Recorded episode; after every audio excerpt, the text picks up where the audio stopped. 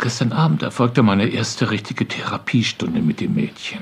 Die Anzeichen einer erheblichen psychischen Störung sind viel größer, als ich zuvor vermutete. Ihre Fantasie ist gewaltig. Doch ein bestimmter Satz hat sich in mein Gedächtnis gebrannt. Er war direkt vor mir, keuchend. Daran erinnere ich mich am besten. Der furchtbare Gestank. Wie schlecht gewordene Wurst. Geruch im Traum wahrzunehmen ist eine Seltenheit. Ein Anzeichen für sinnliche Transzendenz. Vielleicht wäre sie eine geeignete Kandidatin für die Traumstudie. Doch ihre Gesundheit hat Vorrang. Es gibt zweifellos einige Details ihrer Erzählung, die mir entgangen sind. Nochmal von Anfang an. Ich mache heute Nacht kein Auge zu.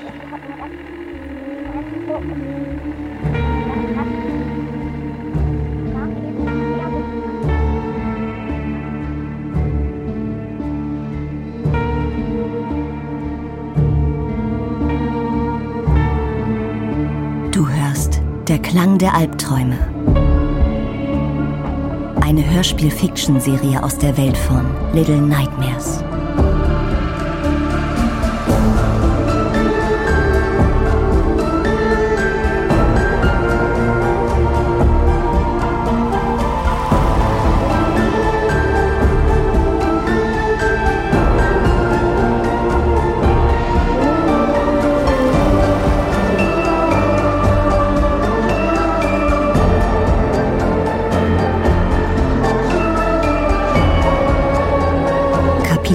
1 Die Arbeiter in den Wänden.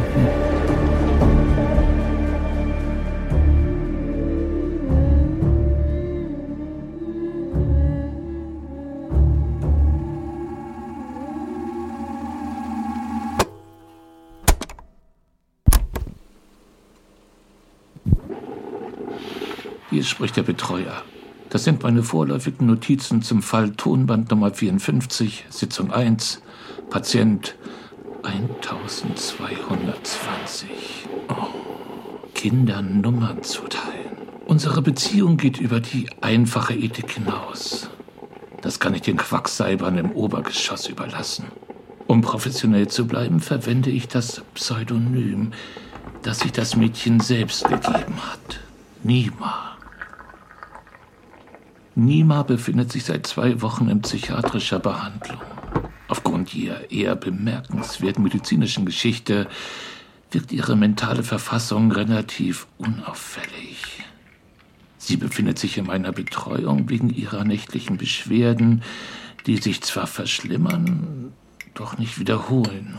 Parasomnie ist nichts Ungewöhnliches ich will damit nicht andeuten, sie benötige keine Behandlung, nur dass es schlimmere Fälle gibt.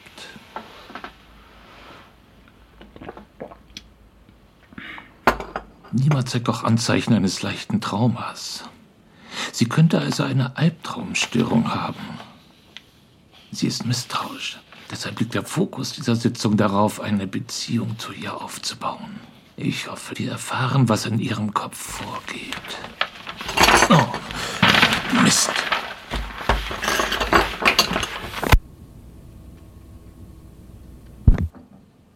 Nimm den großen Stuhl, Nima. Setz dich, leg dich hin oder rittlings wie auf einem Pferd. Wie du magst.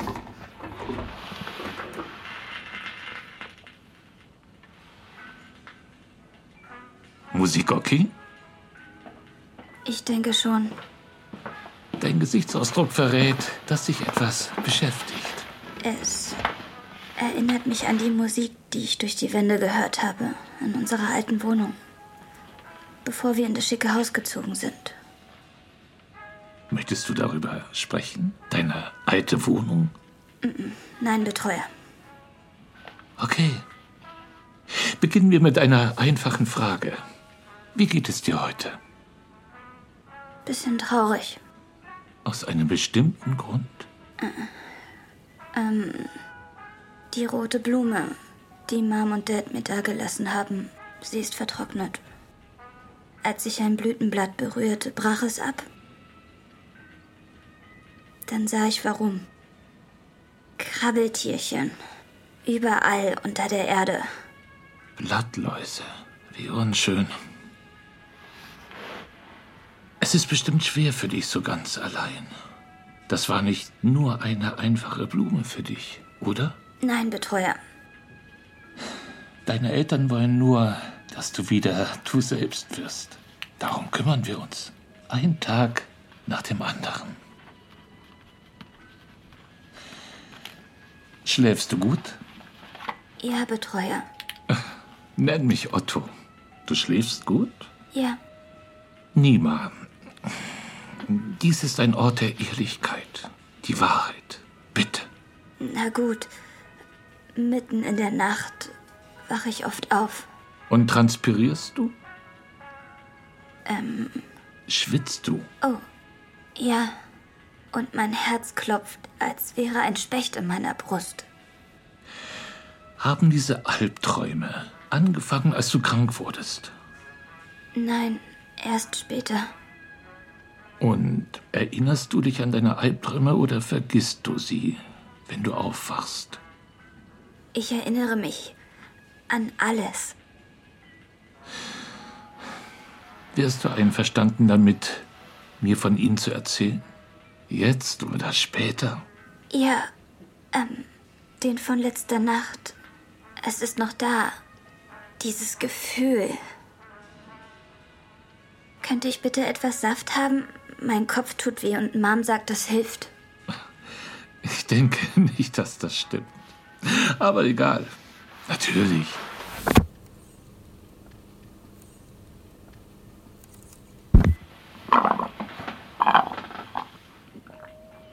Wie ich sehe, betrachtest du mein Gemälde.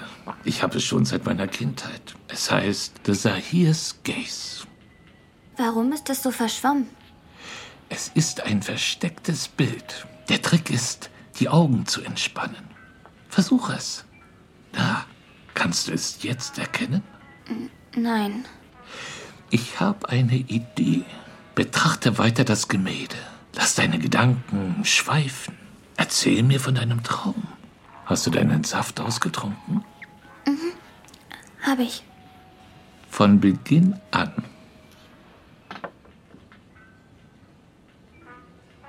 Es fing an, als ich irgendwo aufwachte, wo ich nicht hingehörte. Beschreibe diesen Ort bitte. Alles war weiß. Langsam bemerkte ich, dass Schnee auf ein Feld fiel. Der Ausblick war friedlich, von so weit oben, als ob ich eins mit der Kälte wäre. Du hast die Kälte gefühlt? Nicht wie die Bezirke im Winter, aber eher so, als ob man jemanden beobachtet, der friert. Um mich herum, aber nicht in mir drin. Ich ging weg vom Fenster, das nur ein Loch in der Steinmauer eines lang gebogenen Durchgangs war. Dieses komische Gefühl sagte mir, ich muss aufstehen. Aber ich konnte nicht stehen, weil die Decke so niedrig war. Ich kroch vorwärts und ohne das wenige Licht wäre ich gefallen. Ein weiterer Durchgang erschien auf dem Boden. Seine Ränder pulsierten in der Dunkelheit. Plötzlich hörte ich von unten ein Klirren. Das gleiche Gefühl sagte mir, dass ich mich in einem Riesen verlaufen habe und der einzige Ausweg war, durch seine Venen zu gehen. Ich kletterte in die völlige Dunkelheit und sofort rutschte ich die eisige Nässe herunter, weiter und weiter, schneller und schneller. Ich dachte, das Rutschen würde nie enden und dann plötzlich wurde ich hinausgeschossen. Tat es weh? Nicht so wie wenn man wirklich fällt.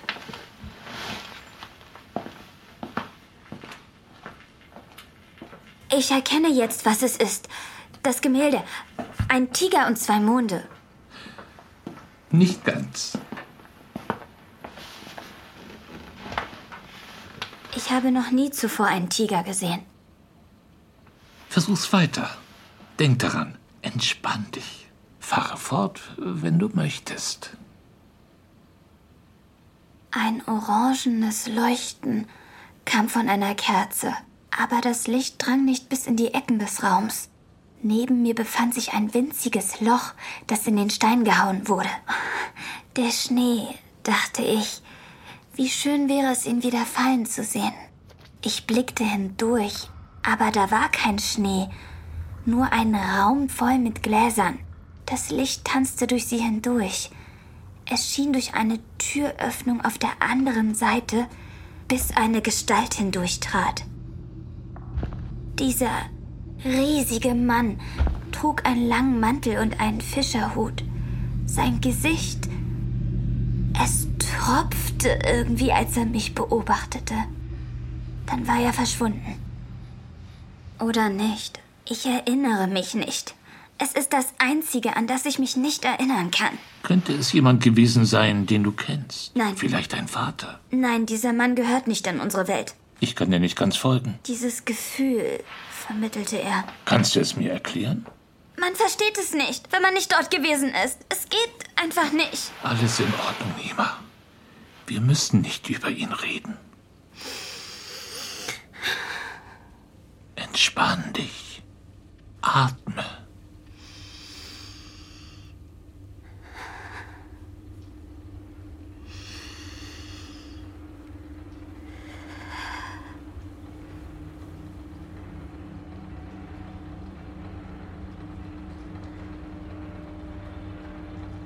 Vom Loch aus entdeckte ich einen Ausgang in der gegenüberliegenden Wand. Dort war das Klirren am lautesten. Ich ging in die Richtung, als ein Schatten aus der Ecke rannte, der eines Kindes. Ich rief, hey, wo sind wir? Hey, wo sind wir? Aber mucksmäuschenstill kletterte es durch den pulsierenden Ausgang. Ich folgte ihm leichtsinnig. Der Raum war größer und das Kind war verschwunden.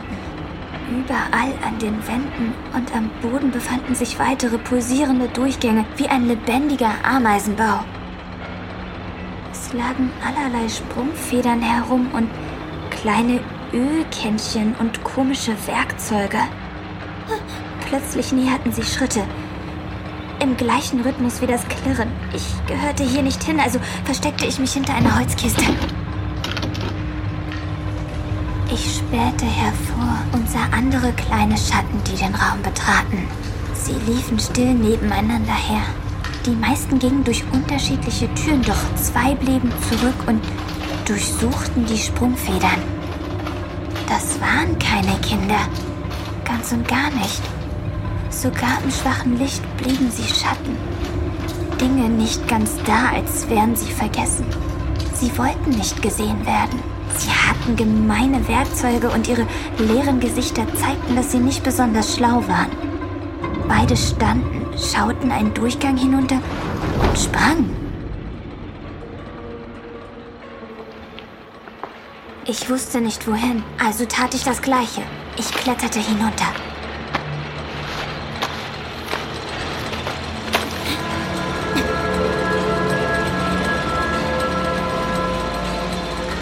Endlich sah ich, woher das Geräusch kam. Goldene Räder. Dicke, kleine, dünne. Und sie gingen so tief nach unten, dass ich das Ende nicht sehen konnte. Ich wusste nicht, was es war, bis dieses Gefühl wieder kam und mir sagte, es waren Zahnräder mit Zähnen, die perfekt ineinander passten. Ein ununterbrochenes Klicken, ein unendliches Lied. Es gab hunderte von dumpfen kleinen Schatten, die den Mechanismus am Laufen hielten. Ich spürte, dass die Zahnräder ohne ihr Zutun gewiss anhalten würden und der Riese zerbrechen würde.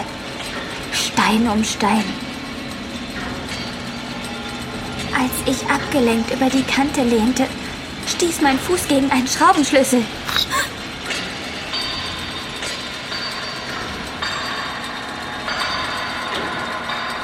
Alle Schatten starrten zu mir und einige kletterten auf mich zu.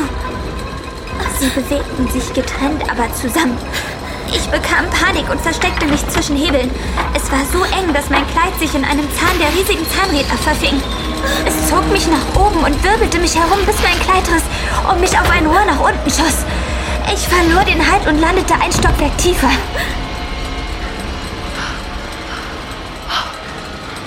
Schatten verfolgten mich nicht mehr. Sie arbeiteten wieder und zerrten an dem Stück Stoff meines Kleides, das zwischen zwei Zahnrädern feststeckte und alle anderen verlangsamte.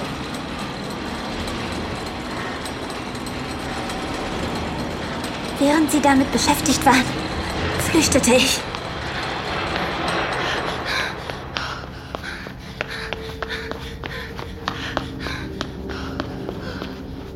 Die Wand vor mir führte nach unten und immer wieder im Kreis entlang der Mechanismen. Ich griff nach einer Stange und rutschte herunter, als ein lautes Knarren über mir ertönte und die Zahnräder wieder ihr Lied sangen.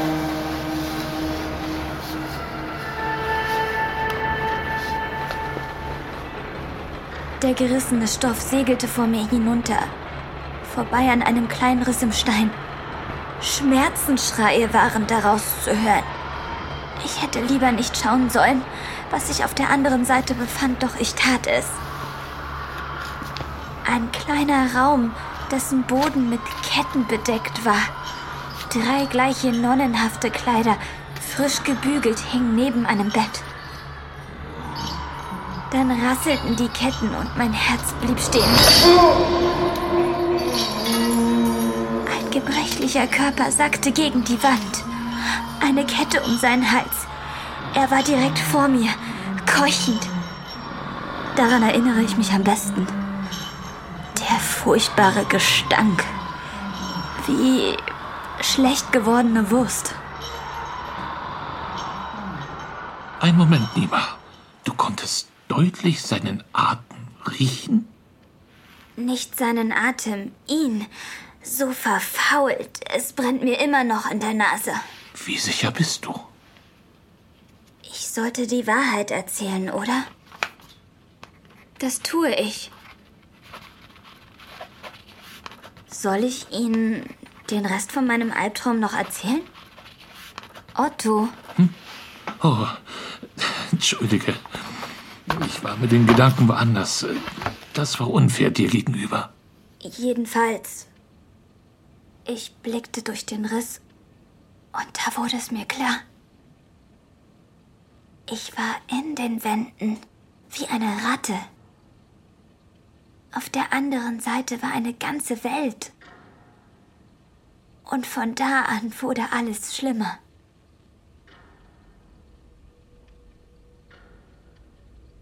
Ich kletterte immer tiefer und tiefer, bis ich so tief unten war, dass dort nichts außer Dampf und Dunkelheit war.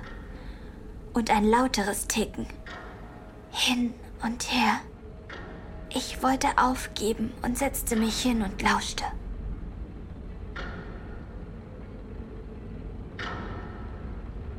Fast wäre ich eingeschlafen, als eine kleine Figur aus der Wand unter mir kroch. Noch ein Arbeiter, der hinter mir her ist, dachte ich. Doch als er aufschaute, sah ich seine Augen. Ein Kind. Ganz eindeutig.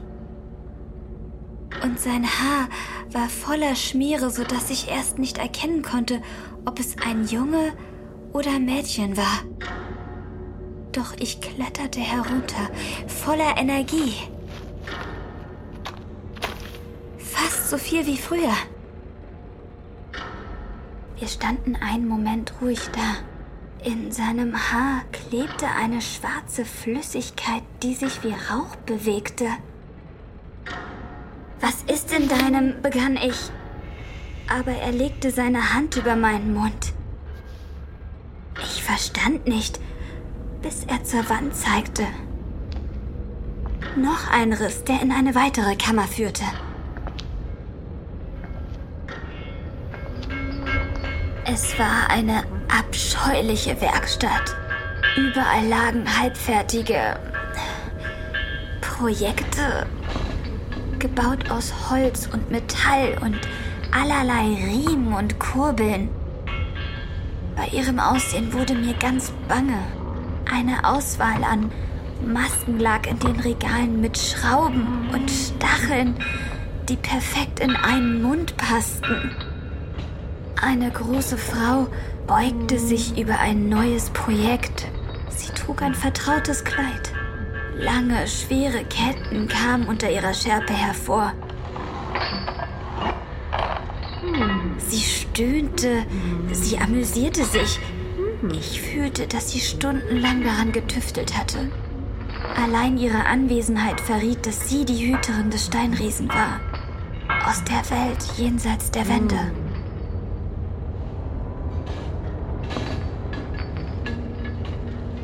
Als sie zu einem Haufen Schrott ging, sah ich ihr Gesicht.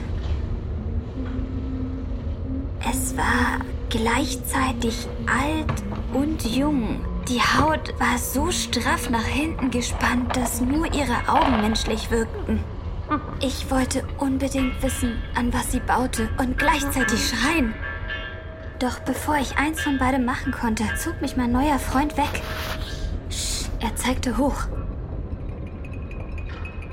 Zwischen den Dielen beobachtete uns ein Schatten. Der Junge zog an meinem Arm, doch es war schon zu spät. Der Arbeiter sprang neben mich und inspizierte meinen Körper wie ein Werkzeug. Er langte mit seinem Schraubenschlüssel nach mir. Doch der Junge schubste mich zur Seite, sodass ein Lichtstreifen aus der Werkstatt den Schatten traf. Schneller als schnell verkroch er sich wieder in der Dunkelheit, versuchte sich verzweifelt zu verstecken.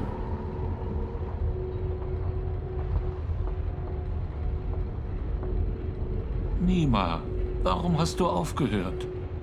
Ich überlege.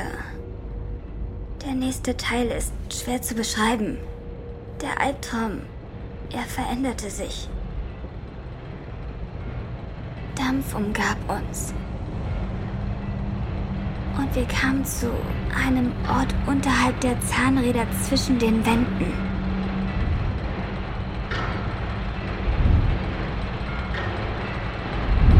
vor uns zischte ein langes Pendel hin und her. Mein Freund hielt sich daran fest, als es vorbeischwang. Ich ließ es an mir vorbeischwingen. Einmal, zweimal, dreimal, bevor ich mich traute, das Gleiche zu tun. Wir kletterten, während das Pendel nach links und rechts schwang. Mir wurde ganz schwindlig. Nur noch ein bisschen, sagte ich mir, bis mein Freund nach meiner Hand griff und mich hochzog.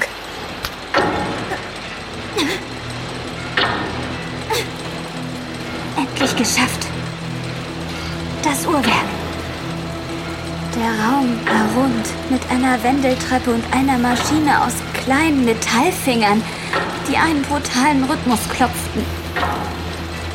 Die Decke war ein weißes Ziffernblatt, aber alle Ziffern waren falsch. Wir rannten sofort die Stufen hinauf und oben betraten wir einen Hof.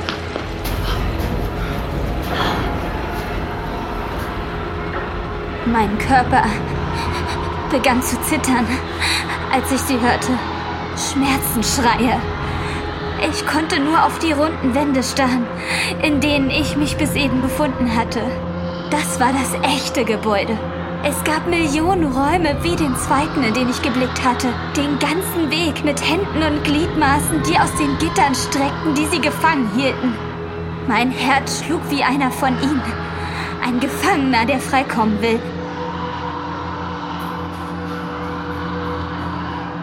Schrie, warte bitte! Doch mein Freund rannte schon über den Hof. Dann ein Klirren große Frau sprang von oben herunter und mit donnernden Schritten verfolgte sie meinen Freund. Eine Kette erschien unter ihrem Kleid wie eine Schlange. Sie erwischte das Bein und die Frau schleppte den sich windenden Jungen durch den Schnee. Mein Freund, zu Tränen geängstigt, schrie! Und die Frau entdeckte mich. Vor Angst erstarrte ich. Sie kam immer näher und ich fragte mich, wer hat mich hierher gebracht? Warum musste ich diese Geheimnisse erfahren? Durch ihre straffe Haut öffnete sich ihr Mund, ihre geschwärzten Zähne. Dürstete es nach etwas. Etwas in mir. Dann wachte ich auf. Wie Schrecklich, Nima. Das tut mir leid. Besonders die Frau klingt verstörend. Ja, aber vor ihr hatte ich nicht am meisten Angst. Nicht als ich wach war. Es waren die Arbeiter. Hm, weil sie willenlos waren? Nein, weil sie versteckt waren. Keiner wusste, dass sie existieren. So fühle ich mich manchmal, seit ich die Wasserkrankheit hatte. Als ob es Dinge in meinem Körper gibt, die mich nicht am Leben halten, sondern umbringen. Wie die Käfer im Blumentopf. Oh, ich fühle sie in meinem Kopf. Nima, hör mir zu. Ich werde alles mir Mögliche tun, um dir zu helfen. Aber da ist nichts Schlechtes in dir drin. Nichts. Okay. Ich habe noch eine Frage. Und dann ist es genug für deinen ersten Tag, okay? Okay. Nima, hast du jemals von gegenseitigem Träumen gehört? Gegenseitiges Träumen? Das Teilen der Erfahrung mit einer anderen Person. Wie könnte das, was in meinem Kopf ist, im Kopf von jemand anderem sein? Und mit wem könnte ich es teilen? Diese Fragen haben meine Kollegen schon seit Jahren gequält. Deine Wahrnehmung von Temperatur und Geruch im Traum wird manchmal als Anzeichen für dieses transpersonale Phänomen gesehen. Auch wenn ich nicht von der ganzheitlichen Gültigkeit überzeugt bin, wollte ich schon lange einen Fall wie deinen untersuchen. Leider habe ich nur eine weitere Person gekannt, die diese Gabe gezeigt hat. Vor Jahren. Wer? War sie wie ich? Meine geliebte Sisi. Und nicht ganz. Auf jeden Fall wollte ich zu viel. Ich verlor es aus den Augen. Vieles. Aber du hast diesen Teil von mir angeregt, den ich fast vergessen hatte. Oh, ich glaube, ich erkenne es jetzt. Otto. Ja, genau. Wir schaffen das gemeinsam. Nein, das Gemälde. Oh. Es ist eine Karte von Sternen, umgeben von zwei Kreisen. Ja, Gut. Ein Astrolabium. Astrolabium? Ein altes Instrument, um Orte im Raum und Zeit zu finden. Nun, du bist bestimmt erledigt. Ich will nicht alleine in mein Zimmer gehen und schlafen. Können Sie mich zurückbringen? Natürlich. Und wir sollten nicht deine nächtlichen Süßigkeiten vergessen. Wir niemals. Such dir was aus. Süßes für meine Süße.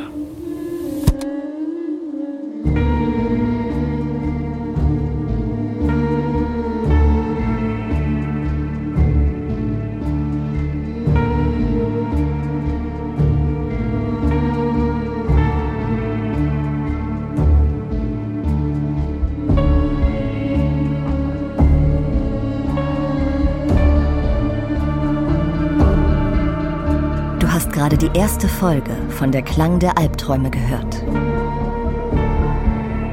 Diese Folge wurde von Lonnie Nadler geschrieben. Unser Showrunner ist Lonnie Nadler. Die Regie der Originalserie führte Thomas Rosès und die Regie der deutschen Fassung Julia Schäfs. Nima wurde gespielt von Sarah Kotsch und Otto von Andreas Konrad. Mit Musik von Tobias Lilia und Thomas Rosès. Diese Folge wurde von Niklas Neugebauer bei TV Synchron Berlin, einem Keyword Studio aufgenommen und gemischt von Laurent Navavi von Keyword Studios France. Die Produktionsleitung wurde von Alizé Debat vom Bandai Namco Europe übernommen. Diese Serie basiert auf dem Spiel Little Nightmares von Bandai Namco Europe.